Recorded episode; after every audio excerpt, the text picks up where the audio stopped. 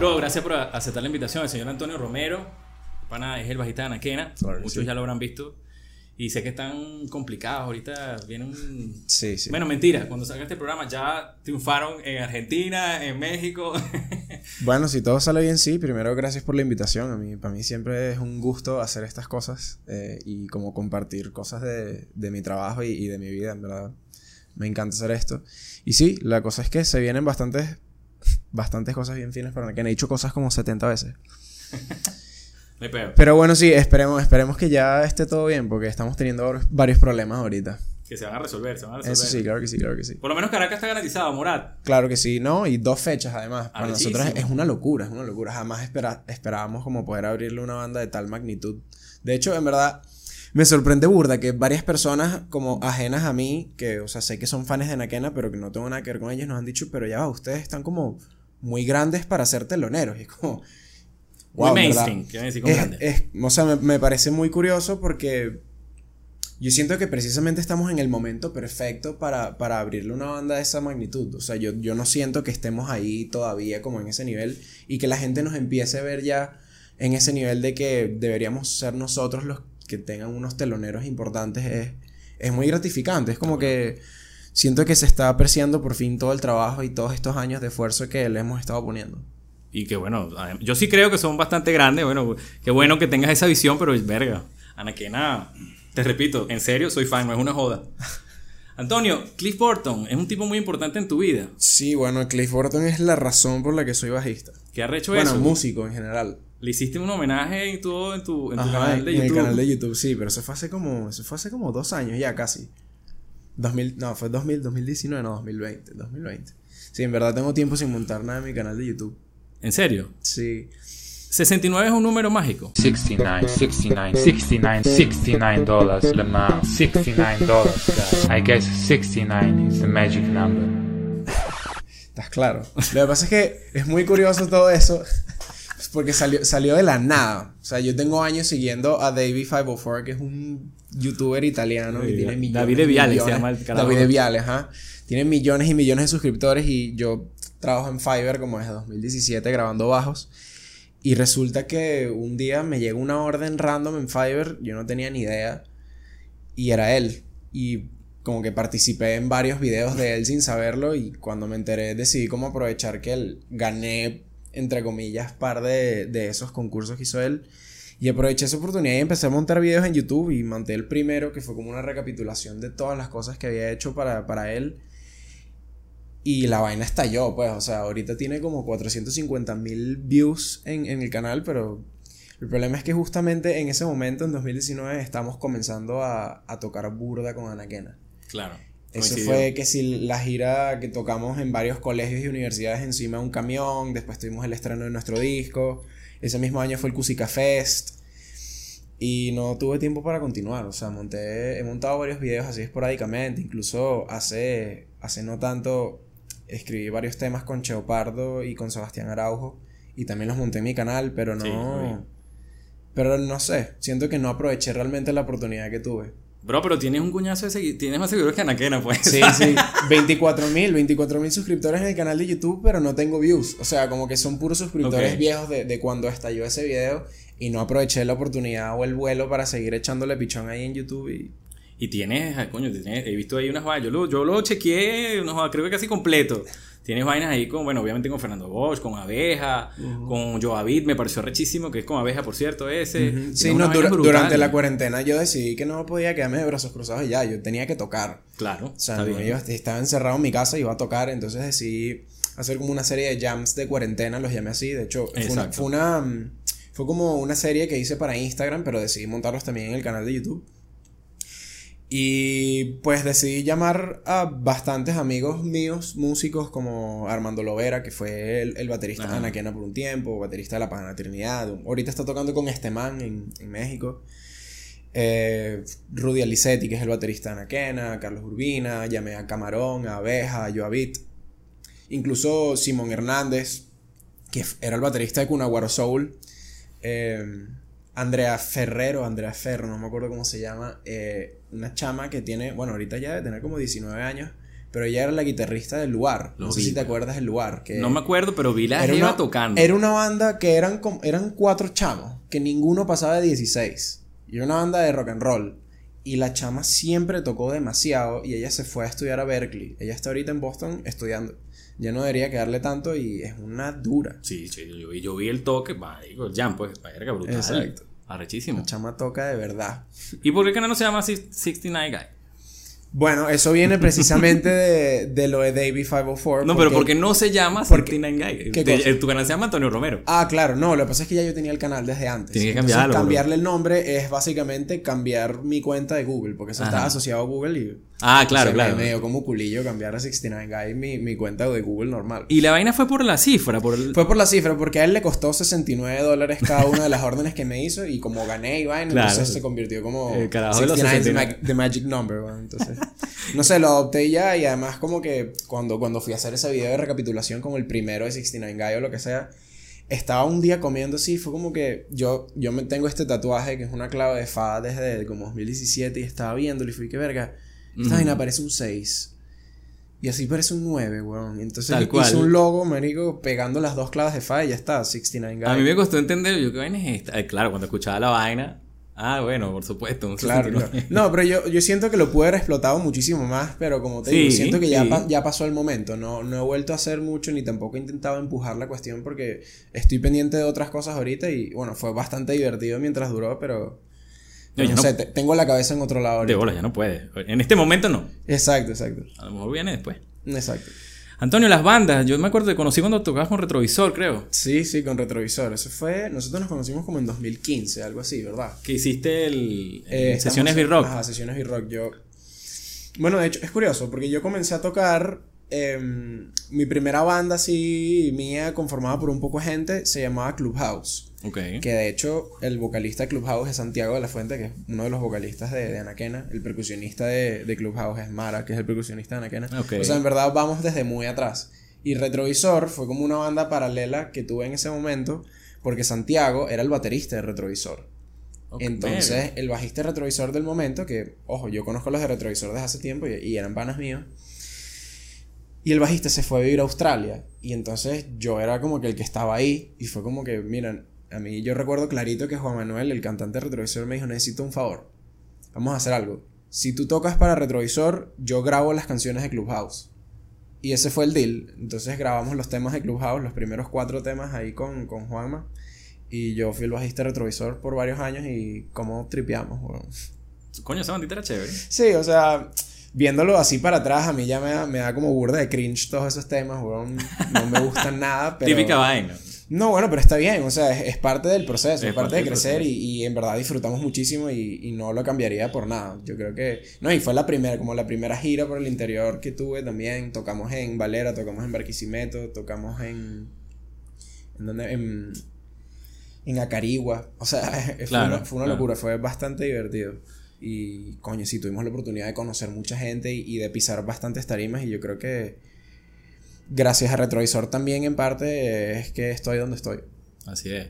¿Y tocabas paralelamente con la pagana también? ¿O eso era, eso Sí, era de sí. pana? O, No, no, o fuiste bueno, el bajista de la pagana? Fui el bajista de La Pagana, pero por un tiempo muy corto porque se, se fue del país eh, Alessandra. Ajá. Entonces, exacto. no, y Armando se fue después también.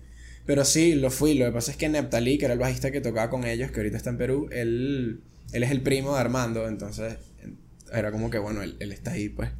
Claro. Él se fue del país y entonces entré yo. Como yo tenía bastante contacto y relación con ellos tres, con la Pagana Trinidad, pues.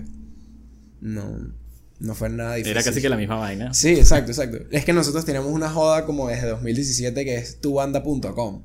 Porque tocamos juntos en toda vaina. En la mitad de las sesiones de rock estaba Fernando, estaba Armando, estaba yo. Exacto. Teníamos un bailable que se llamaba Mango Cool, estaba Fernando, estaba Armando, estaba yo, estaba Mara también.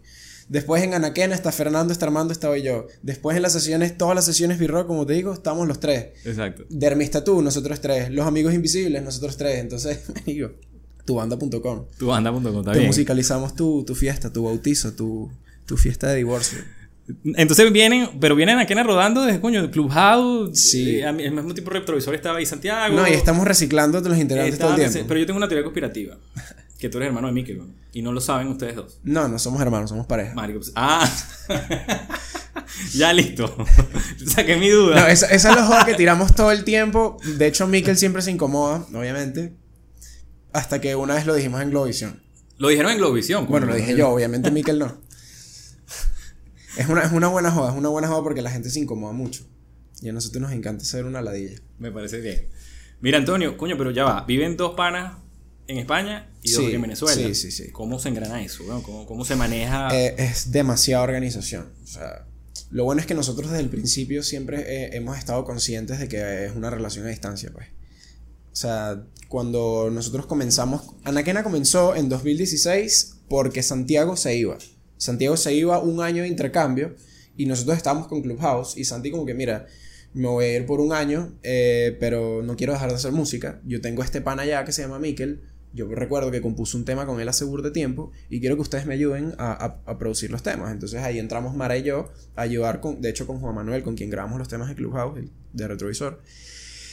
Grabamos cuatro temas, que esos fueron los primeros cuatro temas de Anaquena que ya habían compuesto Mikel y Santiago, nosotros los produjimos y así comenzó Anaquena, porque Santiago se iba. Entonces ellos Ok. tocaron allá, ellos vivieron en Barcelona un año, empezaron, tocaron en festivales pequeños, empezaron a generar por ahí y estaba teniendo tan buena respuesta en Akena como en las redes, en nuestros mismos panas o en las mismas plataformas digitales, que fue como que bueno, vamos entonces a, echarle bola a este proyecto, pues si está funcionando. Entonces Santiago regresa al año, en 2017, y nosotros recientemente ya habíamos terminado Clubhouse porque no tenía sentido realmente seguir como estábamos, además sin Santiago, era como, habíamos hecho audiciones, teníamos un cantante con el que participamos en nuevas bandas, pero nada, no nos estaba caminando y ya está, y cuando Santiago regresa y nos propone formar parte formal de Anaquena y empezarle a echarle bolas a este proyecto, fue como, digo, claro que sí, pero ajá, ¿dónde está Mikel?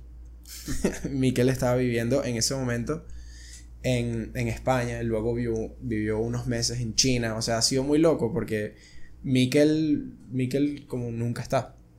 Claro. Entonces, Y, desde el, desde el el cantante, principio. pues, exacto, y es el cantante. Entonces, desde el principio sabíamos que iba a ser complicado, pero bueno, estamos demasiado dispuestos a echarle bolas. Y así ha sido. Eh, después de esos cuatro temas que grabamos, que fue nuestro EP El Mar, grabamos un tema que lo grabamos en diferentes partes del mundo. O sea, este bicho grabó desde China, el guitarrista grabó desde Estados Unidos, yo grabé desde, desde Caracas, el otro chamo grabó desde México. O sea, ese fue como el primer tema que hicimos que todos estamos completamente separados y fue como que, ok, esto puede funcionar. Y de 2017 en adelante decidimos no parar. Eh, contactamos, bueno, ya teníamos tiempo trabajando con Fernando y decidimos invitar a Fernando para que produjera los temas. Teníamos varias canciones que habían escrito Santiago y Miquel. Y decidimos irnos para Sweet Spot Studios a grabar, que es en donde, de hecho, han pasado muchas vainas en Sweet Spot. Yo comencé a trabajar con ellos desde que se grabó Verset, que fue el primer disco que se grabó ahí, que nunca salió, discaso. Se grabó también el disco de Bridges y después se grabó el, el de Anaquena. Sweet Spot Studios es un, es un estudio, verga, es como, yo diría que es como un estudio boutique. es una vaina y ha ido creciendo a lo largo del tiempo, ha sido muy fino y cada vez llega más gente y es, es muy fino ver cómo, cómo va creciendo Sweet Spot paralelo a Anaquena y paralelo a las cosas que hacemos.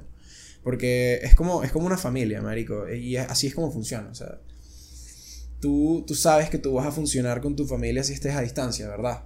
Claro. O sea, tú hablas con tus Está muy de moda, además. ¿Ah? Está muy de moda, además. Sí, es, sí, es sí. lo más frecuente hoy en día. Entonces es eso, marico. Somos una familia muy grande, incluyendo la producción, incluyendo el estudio, incluyendo todo, todo el equipo. Somos una familia y, y lo trabajamos y lo tratamos todo siempre así. de que somos un grupo de panas, una familia muy grande y, y ya está. Pero como te digo, eh, la única forma de lograr esto ha sido con mucha organización, marico. Ahorita actualmente Santiago ya tiene un año y pico viviendo en España junto con Miquel. Sí. Y están ellos dos allá, estamos nosotros dos aquí y ha sido reuniones semanales, cada vez que nos vemos los cuatro en persona intentamos generar la mayor cantidad de, de contenido, componer cada vez más, grabar videos, hacer sesiones de fotos. Es aprovechar el tiempo cada vez que estamos juntos porque no sabemos cuánto tiempo vayamos a estar separados, pues. Exactamente. Eh, y bueno, hemos tenido planes de mudarnos nosotros también a España, pero por diferentes razones, incluyendo la pandemia, nos han cambiado los planes a todos. Y ha sido cuestión de organizarse y reorganizarse y reinventarse y, y simplemente no parar. O sea, ahorita, bueno, hemos tenido la suerte de que hemos estado viendo resultados de todo el trabajo que hemos estado poniendo. O sea, hemos tenido gira, hemos tocado en, hemos tocado ya fuera del país. Ahorita, bueno, cuando ya salga esto, me imagino que ya habremos tocado en Chile, Argentina y México. Exactamente. Y, Y todo salió fino y se fueron todos. Exacto. Pero eso, es mucha, mucha organización, mucha comunicación, porque no es fácil. No es nada fácil, no te voy a mentir. Hemos pasado momentos chimbos, pero Claro. lo importante. Bueno, como todo proyecto grande. Lo importante es, es, marico, pasar esos momentos de mierda y seguir adelante. Y perseverar. Hay una vaina que les veo que, que es muy tangible, que es que tripean demasiado en el escenario. Claro, claro. Es que, Tripean burda. es que al final, al final eso es, eso es lo que es lo que hacemos. Si tú no disfrutas de lo que haces, nadie lo va a disfrutar. weón. Tú eres el primero que tiene que ser fanático de tu trabajo. Y yo, bueno, yo me siento, yo siempre lo he dicho que me siento que estoy como alineado con el universo cuando estoy montado en una tarima, pues entonces no me queda absolutamente, absolutamente más nada que tripearlo y conectarme con lo que estoy haciendo y con la gente que tengo alrededor y entregarle lo mejor que pueda al público y ya está. Y lo arrecho es eso, que el, el disfrute lo transmiten al público, se ve. Tú ves un, yo veo un video de Anaquena y me doy cuenta, verga, estos panas están flipando en el escenario todos, pues. Vamos a bailar con el fuego. Y me parece brutal. Eso es una de las cosas más importantes que tiene que tener un músico. Sí. En general. Yo, una vaina que, que hemos dicho siempre es que Anaquena en verdad es una banda en vivo, no es tanto una banda de estudio. O sea, para nosotros sería arrechísimo poder grabar todos los temas en vivo, pero eso requiere también muchísima mayor producción. Pero es que es, un- es una vaina de energía y que como te digo somos familia, entonces lo que hacemos es disfrutar con nuestros hermanos. ¿no? Qué fino. Entonces es eso, son esas miradas en tarima o esas, esas... Pasan tantas vainas en tarima de chistes internos y vainas que en verdad la gente no tiene ni idea y nosotros Claro. lo único que estamos haciendo es disfrutar, weón. Y, y es como dices, eso, eso, eso se transmite, marico, eso se contagia. Y, y es muy valorable cómo la gente disfruta que disfrutemos. Y creo que eso es el éxito, de verdad. No ganate un poco de plata, que no está mal, obviamente, pero, pero el es éxito... el objetivo al final, pues al final yo creo que todas las personas que están en este mundo lo que quieren es vivir de esto y seríamos increíblemente afortunados de poderlo lograr en algún momento. Así es. Mira, bro, hay una vaina interesante de tu vida, que es la familia y la música. La universidad, específicamente. Tus papás son profesores universitarios. No, mis papás son profesores de colegio. Bueno, pero son docentes. Sí, son docentes, los dos, los dos. Y tú tuviste que sentarlo y decirle, Yo tuve que sentarlos a los dos y decirles, miren, voy a dejar la universidad. pero peor, voy a rechazar un- un- una beca, una no, ya, vaina. no, sí, no, no, no, mandar a la mierda todo. Mira, a ver, te cuento, porque ha sido, fue extraño. O sea, mi, mi decisión de dejar la universidad fue por varios factores. Primero, yo eh, me gradué del colegio, me di con un colegio en donde mis papás estaban todos los días ahí. Ah, bueno, claro. Todos los, todos los profesores son los compañeros de trabajo de mis papás. Entonces es una maldita presión todo el día, todo el año. Bueno, fui el segundo mejor promedio de la promoción. Yo no podía, no podía no serlo, weón, ¿sabes? Con esa presión que tenía encima. Me gradué y fui que, ok, marico, yo- a mí siempre me encantó la computación, weón. O sea, de hecho, todos los, yo trabajo en mi vida con una computadora. Ya sea grabando, editando, lo que sea. Y yo dije, bueno, voy a estudiar ingeniería de computación. Me fui para la Simón Bolívar y empecé a estudiar y todo iba de puta madre. De verdad, yo estaba súper contento. Yo toda la vida estuve enamorado de la Simón y llegaron los paros. ¿Qué año? Eso fue, bueno, los primeros paros no recuerdo cuándo fueron, pero en 2014 fue que No, todo 14. se paró de verdad. Y fue como que, bueno. Primeras protestas estudiantiles. Entonces perdí un año de carrera y llegué al punto que dije como que, bueno, ya me cansé de esta mierda, me quiero graduar, yo no sé cuándo van a reanudar las universidades públicas, así que me pasé para la metro y a estudiar ingeniería de sistemas, no pude homologar todas las, todas las materias. Entonces tuve que ver varias materias de, del básico en la metro y me tocó estudiar con chamos de 17, 16 años recién graduados del colegio. Viendo materias como aprendiendo a emprender, entonces fue muy, fue muy cómico porque todo ese primer año que pasé en la metro, ojo, y por mis notas y por la prueba de admisión, y vaina, tenía cuatro años estudiando en la Simón Bolívar, quedé con beca del 100%. Cuatro años, qué loco. Marico, me quedaba un año, bueno, en verdad me quedaban dos porque perdí uno por los paros. quedé con beca del 100% en la metro y ya está, porque, o sea, tenía las capacidades para hacerlo. Entonces estaba estudiando en la metro, echándole bola, pero cada vez me estaban saliendo más oportunidades tocando. Y yo creo que el punto de quiebre fue como el tercer trimestre en la metropolitana que literalmente tenía dos opciones. O iba al laboratorio de química que valía el 50% de la materia, o tocaba con Chino y Nacho en los Pepsi Music. ¿Y qué hiciste? Fui al laboratorio de química. ¡Coño! Entonces, por eso, o sea, lo que dije fue después de ese trimestre fue como, Nada. ya está, estoy perdiendo demasiadas oportunidades en lo que en verdad quiero y no voy a permitir que esto vuelva a pasar, así que simplemente voy a dejar la universidad de lado y voy a dedicarme a lo que realmente yo quiero. ¿Y qué dijeron los papás? No fue tan difícil porque a lo largo de mi vida me he ganado la confianza de mis papás y ellos saben que yo sé qué es lo que hago. Pero no te voy a mentir, yo estaba cagado. pero eso, la conversación no fue tan, no fue tan chimba como, como uno esperaría, la verdad fueron bastante comprensivos y la- eh, el, el resumen fue, yo les digo, les digo, miren, estoy perdiendo demasiadas oportunidades en esto, que es lo que yo de verdad quiero. Si yo dejo la universidad, voy a poder dedicarme a pleno a esto, voy a poder empezar a facturar de verdad con esto. De hecho, yo comencé a trabajar en Fiverr justo cuando dejé la universidad. Y ahí fue cuando empecé a medio verle el queso a la tostada. ¿Te fue bien ahí? En Fiverr sí, me fue bastante bien. al- eh, bueno, al principio costó un poco. El problema es que. Bueno, ya, voy, voy poco a poco. Entonces, nada, el resumen es eso, como te digo. Y mis papás dicen como que, bueno, al final nosotros confiamos en ti y, vam- y- y te vamos a apoyar en todas tus decisiones. Qué fino. Y ya está. Y al final fue como súper gratificante. Y eh, ellos son los primeros que, que están pendientes y que me están apoyando en lo que hago. Y eh, estoy muy agradecido por tener a los papás que tengo. Pero bueno, como te digo, Fire, Fire me estaba yendo súper bien. Estaba grabando burda, incluso, marico, cuando viví- yo viví en España tres meses, cuando estábamos te- como terminando el primer disco. Antes de sacar el primer disco, ese mismo año estuvimos tres meses allá girando, haciendo un poco de cosas. Y yo estaba trabajando en Fire desde allá, porque lo bueno es que puedo, puedo trabajar remotamente desde donde sea. Y estaba, estaba ganando bien y termina 2019, que fue ese año de locura que sucedió lo de 69 Guys, sucedió toda la, la- la- el estreno del disco Anakin al Pussycat Fest y me lesioné. Joder. Sí, marico, la primera vez que me lesiono, yo de hecho todavía tengo, o sea, yo no estoy completamente curado. Desde 2019 yo todavía no estoy curado. ¿Pero cómo te lesionaste? Me dio una tendinitis en la muñeca ¿Pero izquierda. por tocar bajo? ¿O te por muchas muchas cosas, por muchas razones que se unieron para joderme. Pero sí, o sea, principalmente era por ignorar cosas posturales que he tenido a lo largo de, de los años, sobre todo tocando guitarra, me digo, yo me acostaba en mi cama y me ponía a tocar guitarra y tenía la muñeca así. Claro. Entonces yo empecé a ignorar el dolor hasta que la vaina estalló, pues. Hasta que no era ignorable ya. Hasta que ya era insoportable el dolor y yo estuve, o sea, todavía sigo con fisioterapia. De hecho, tenía fisioterapia hoy y le dije que nos vemos la semana que viene. Coño. No, pero bueno, eso fue duro porque me tuve que replantear muchas cosas, marico. O sea, es también...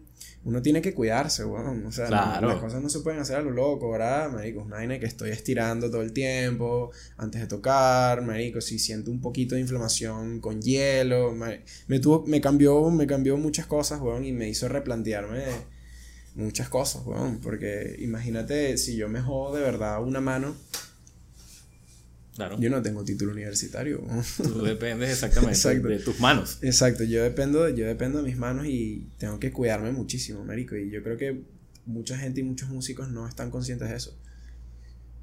O hasta que te pasa una vaina. Hasta que te pasa una vaina, marico. Entonces, ha sido un aprendizaje muy largo y tuve que dejar de trabajar en Fiverr por un tiempo y tuve que dejar de facturar por un tiempo. Como para curarme, weón. Y Claro. mm, no he logrado curarme al 100%, pero bueno. Pero por, para lo menos, por lo menos estoy haciendo algo al respecto. Claro, claro, exactamente. Mira, Antonio, tus gustos musicales son diversos. Médico, sí. ¿No? Salsero, rockero. Yo te veo así jamás en la vida. me- me- Bueno, no, yo no, porque he visto varias cosas, pero seguramente la No, la gente gente te ve. Además, además la gente me vende como que el metalero. Es y que marico.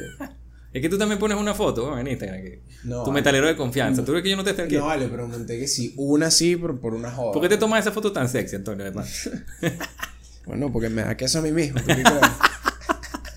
A ver, no, weón. Eh, marico, es muy loco porque yo obviamente comencé, comencé a tocar por el metal, weón. O sea, mi. Marico, los primeros temas que yo me aprendí a tocar en bajo, me los aprendí a tocar en una guitarra acústica y eran, marico, temas de Metallica de los 80, weón. Joder. Que si For Whom the Bell Tolls, que si Master of Puppets, que si... Marico, a mí, eso fue a mí lo que, lo que me empujó a la música, pues el metal. Pero a medida que pasaban los años, obviamente iba, o sea, a mí siempre desde pequeño me gustó la música latina. O sea, yo recuerdo viajes para la playa y vaina, mi mamá ponía Juan Luis Guerra, Marico, o sea, yo estoy demasiado familiarizado con eso desde muy pequeño. Incluso recuerdo estando en la playa y estar escuchando Bob Marley con, con V40, Red Wine y, ¿sabes? Me encantaba ese peo. Claro. Desde siempre. Y a medida que fui aprendiendo a tocar, weón, a medida que fui creciendo un poco, que me metí, que si en las gaitas del colegio, vaina, empecé, empecé a entender el verdadero rol del bajo, weón. Porque yo, mi approach con el bajo al principio era Cliff Burton, weón. O sea, distorsión y demencia y que el bajo se escuche en el metal. Porque el bajo está castigado en el metal. Hay que. hay que hacernos oír. Y además, ¿cómo era el tipo, no? De Claro, weón. Entonces eso, o sea, marico, mi inspiración era hacer ruido con el bajo. Ok. Y cuando me meto en las gaitas y entiendo el verdadero rol del bajo en la música a, a mayor escala, fue como, marico, Y las chamitas de mi firme que, por Dios, señor, ¿qué le pasa? ¿qué, qué rol tan importante tiene el bajo en la música, weón? Y es súper, está, está subestimado, marico. El bajo está subestimado. Sí, yo creo lo mismo que tú. Es, eh, marico, es, es la fundación de la música, weón. Es- o sea, tú le quitas el bajo a un tema y suena raro. Es como dicen, es el pulso. Sí, weón. Es el, el pulso de la, de la canción. Sí. Es el bajo. Entonces eso, marico, cuando yo me meto en gaitas y veo esta cantidad de vainas y, y esta cantidad de patrones y esta cantidad de cosas, es como, verga, de verdad, este instrumento es arrechísimo, weón. Y yo quiero aprender a tocar la mayor cantidad de géneros que yo pueda. Y ese fue mi approach con el bajo desde 2011 en adelante. Fue, quiero ser el bajista más versátil del mundo. Quiero poder tocar cualquier género, ¿no? Y ya está. Y así, así, así ha sido. Y así han sido todas mis bandas, marico. O sea, Clubhouse, Anaquena es Clubhouse, pero... Trasladado pero- con el nombre de la casa de Pero bien, pero bien hecho, literal, literal. pero bien hecho, marico, porque Clubhouse era, marico. Un, un tema tenía eh, reggae, ska y salsa. Otro tema tenía merengue y blues. Otro tema tenía calipso y no sé qué vaina. Entonces, es eso, pues era como... Estaba ya comenzando a dominar todos estos géneros que querían meter todos los malditos géneros en todas las canciones.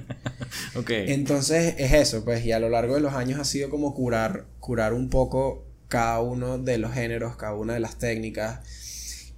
Yo, eso, mi, mi approach cambió a la, a la versatilidad y me dediqué a desarrollar mi técnica, a, a aprender cuáles son los patrones de, de cada género, a ver cómo los puedo trasladar de uno a otro, cómo puedo mezclar los géneros, qué cosas puedo aportar yo que vienen de otros géneros a estos géneros esta técnica, cómo aprender a tocar slapping, cómo hacer tapping, cómo tocar bien con la uña, cómo qué diferentes regiones del bajo se pueden tocar con los dedos para sacar diferentes tonos. O sea, es eso. O sea, intenté, intenté ser el bajista más completo posible para poder tocar con quien sea. Y llegó un punto en que yo estaba tocando con cinco bandas. O sea, estaba con Retrovisor, estaba con Clubhouse, estaba con La Pagana Trinidad, estaba con La Pequeña Revancha, estaba con Los Hermanos Naturales. Y además estaba en las sesiones de rock, marico. Yo, yo en verdad le debo muchísimo a la Fundación Nuevas Bandas. Porque a mí me, a mí me agarraron. O sea, yo me... Yo siento que Max y yo nos enamoramos a primera vista. Ahora es el jefe. sí, sí, ahora. Sí, ahora no. es el jefe. Entonces, como... Y Max siempre me ayudó muchísimo. La, la, la primera sesión de rock en la que yo participé fue la de Zapato 3. Que estaba, Esa fue la que yo fui. Estaba Helio.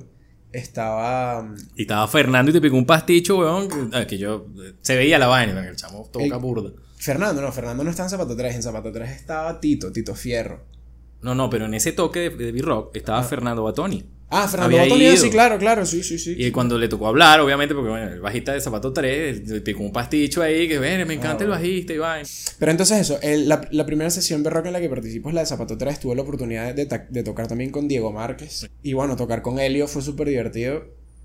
Porque bueno, bicho vive en San Antonio, weón, y ensayamos en su casa. Entonces, En la Tito, freidora. Tito, sí, Tito Fierro es mi vecino. Tito Fierro es mi sensei. Ah, marico. imagínate, coño. Marico, vivimos en el mismo edificio.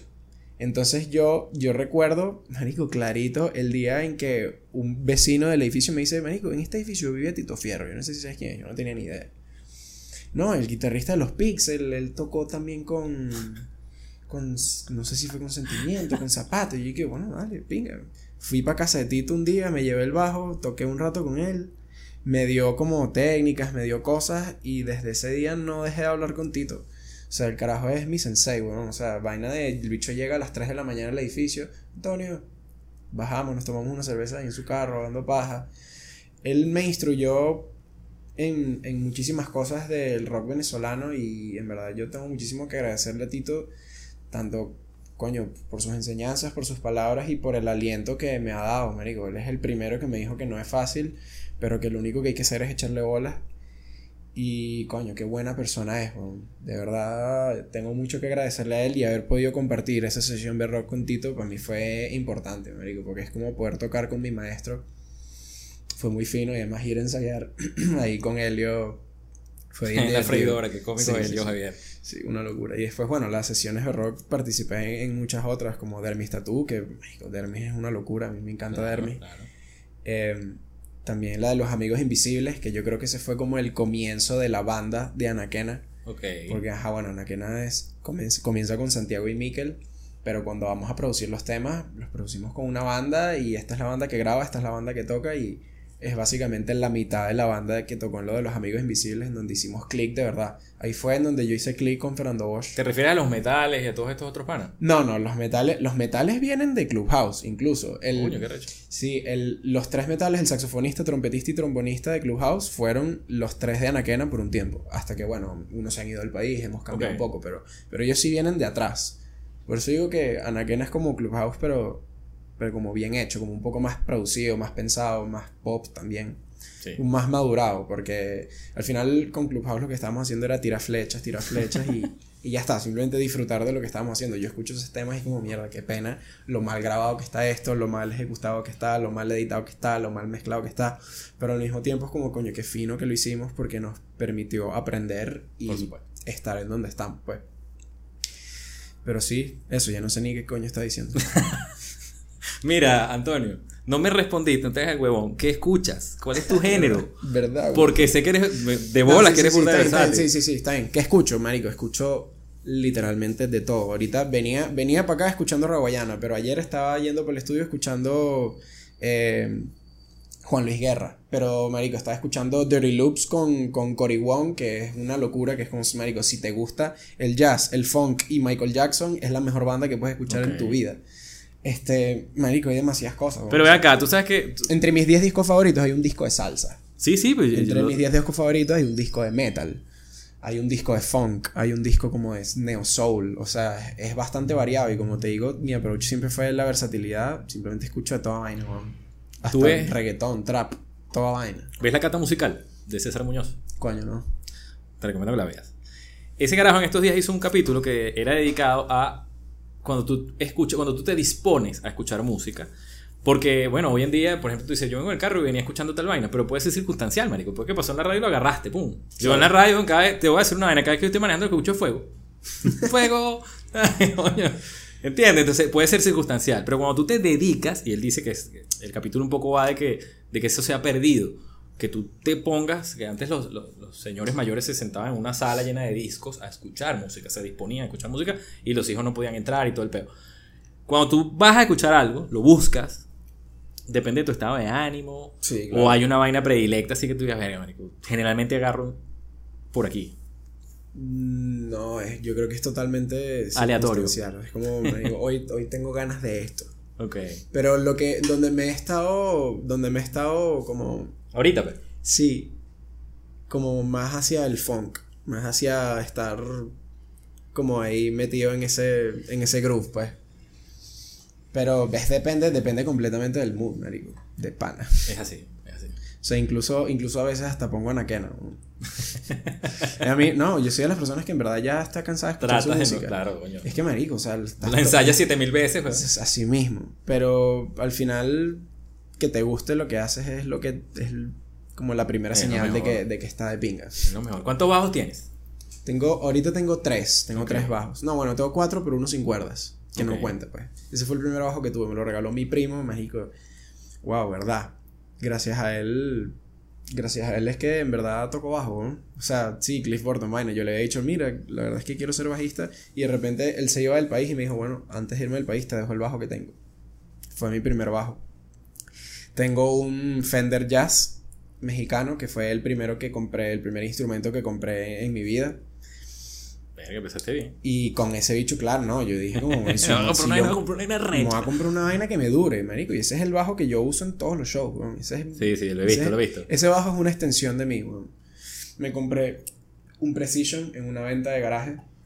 Un Fender, bueno, ni siquiera es Fender, es Squire, pero cómo suena ese bichito. La verdad es que me encantó desde que lo probé. Y siempre he sido súper fanático del tono de los Precision. Y bueno, el tercer bajo que tengo es un bajo cinco cuerdas, bueno, cuarto, en verdad. Es un bajo cinco cuerdas, un Schecter Stiletto Studio, que mm, ese me lo gané 169 Guy, weón. En serio, coño, qué fino. Sí, este, un, un youtuber, em, iba a decir ucraniano, pero es, ¿cómo es este? Es del Reino Unido, Charles Ber Berthud, una vaina así se llama, un pelirrojo que es un huevo Ah, pelado. sí, yo vi, lo- vi la vaina. Es un huevo pelado. El punto es que él hace una competencia para ver, como una competencia de solos de bajo, a ver, el que más le guste se gana este bajo tal. Y bueno, participé y gané y me llegó la vaina con a los Qué arrecho. Y ese bajo es una locura, me digo. Yo he grabado varios temas de. Es más, Baby Beach, el tema de Anaquena Ah. que salió recientemente, lo grabé con ese bajo. Eh, yo tenía tiempo queriendo comprar un bajo de cinco cuerdas, así que bueno, no tuve que comprarlo.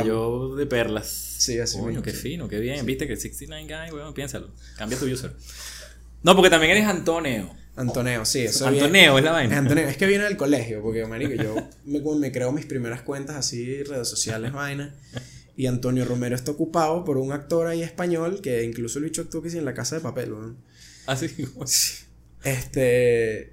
Y a mí en el colegio varios panas jodiendo me decían Antoneo, Antoneo. Y digo, bueno, dale, Antoneo Este fue. Romero. Y ahí fue y ahí se quedó. Tienes está. varios, tienes varios nicknames. Bueno, eso de mi época. Sí, eso, eso está demasiado mal, o sea, no hagan eso. Si ustedes quieren tener éxito en las redes sociales y tienen que tener nociones de marketing, por favor, tengan el mismo usuario en todos lados, no como yo, que en Twitter soy Mar de Tasea, en Instagram Antonio Romero, en, en YouTube 69 Guy, no hagan eso. Eso está mal, weón.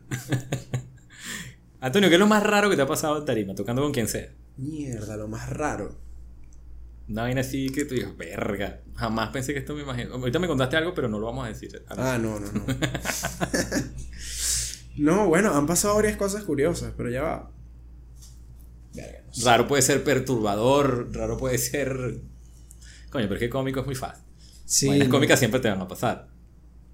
Verga, no sé, o sea, Que puedas contar, ¿no? No tengo, no tengo nada así como en la, en la mente de una, marico. Me he caído en tarima que te cagas. Ah, bueno, está bien. Una vaina, una vaina extrema para mí fue. Yo, marico, yo me circuncidé en 2015. No por.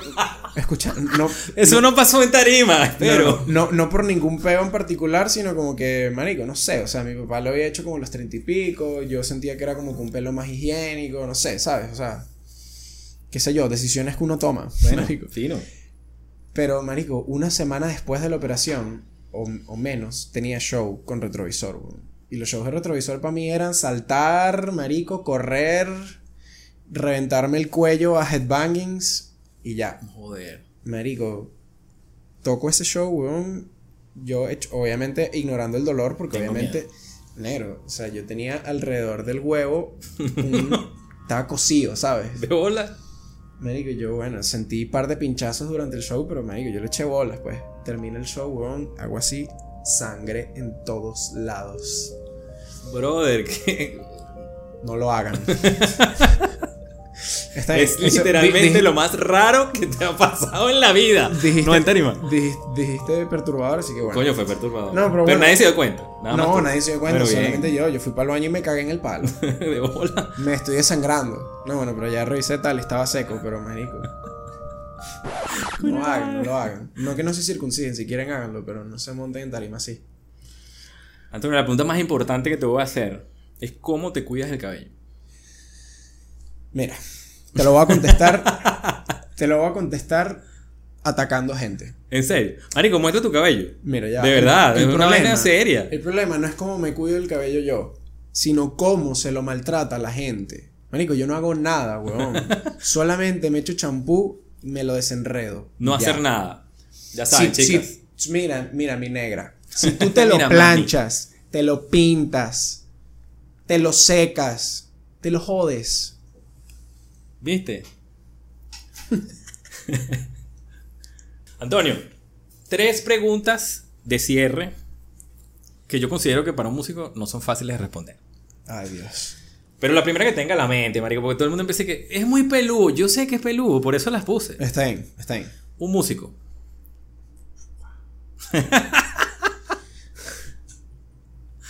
Estoy pensando en muchos músicos. Jimi Hendrix. Coño, bien, oíste. Seleccionaste muy bien. Un tema Ya pero, musical. ya, pero te voy a decir por qué. Porque para mí ese dicho es uno de los pocos que ha logrado ser completamente uno con su instrumento. Y el dicho simplemente está hablando cuando está tocando. Y eso no lo logra cualquiera. No, por supuesto que no, por eso él era él. Exacto. Arrechísimo. Un tema musical. Un género. No, un tema. Un tema. Una canción. Verga. ¿Por qué me haces esto? no, Marico, weón? porque esa es la idea. Joderte. No, mentira, pero presionarte. Va a ver, ahorita Follow the Light de Cory Wong con Dirty Loops. Ok. Ese es un tema que tú lo escuchas y vas a decir que es este Michael Jackson Jazz. Lo voy a buscar. Honestamente no lo he escuchado. ¿Qué es la música para Antonio Romero? Ah, bueno, para mí es mi vida. Eso sí es bastante fácil de, de contestar. La música es tu vida. Sí, es mi vida.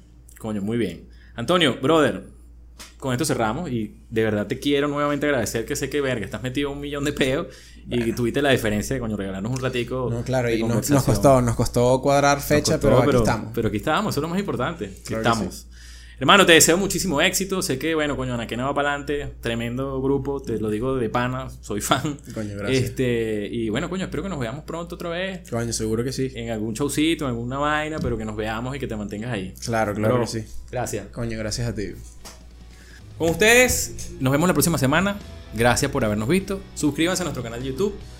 Dale like, comenta y comparte. Estamos en Instagram, estamos en Spotify, Apple Podcast y todas las plataformas de audio. Nos vemos la próxima semana.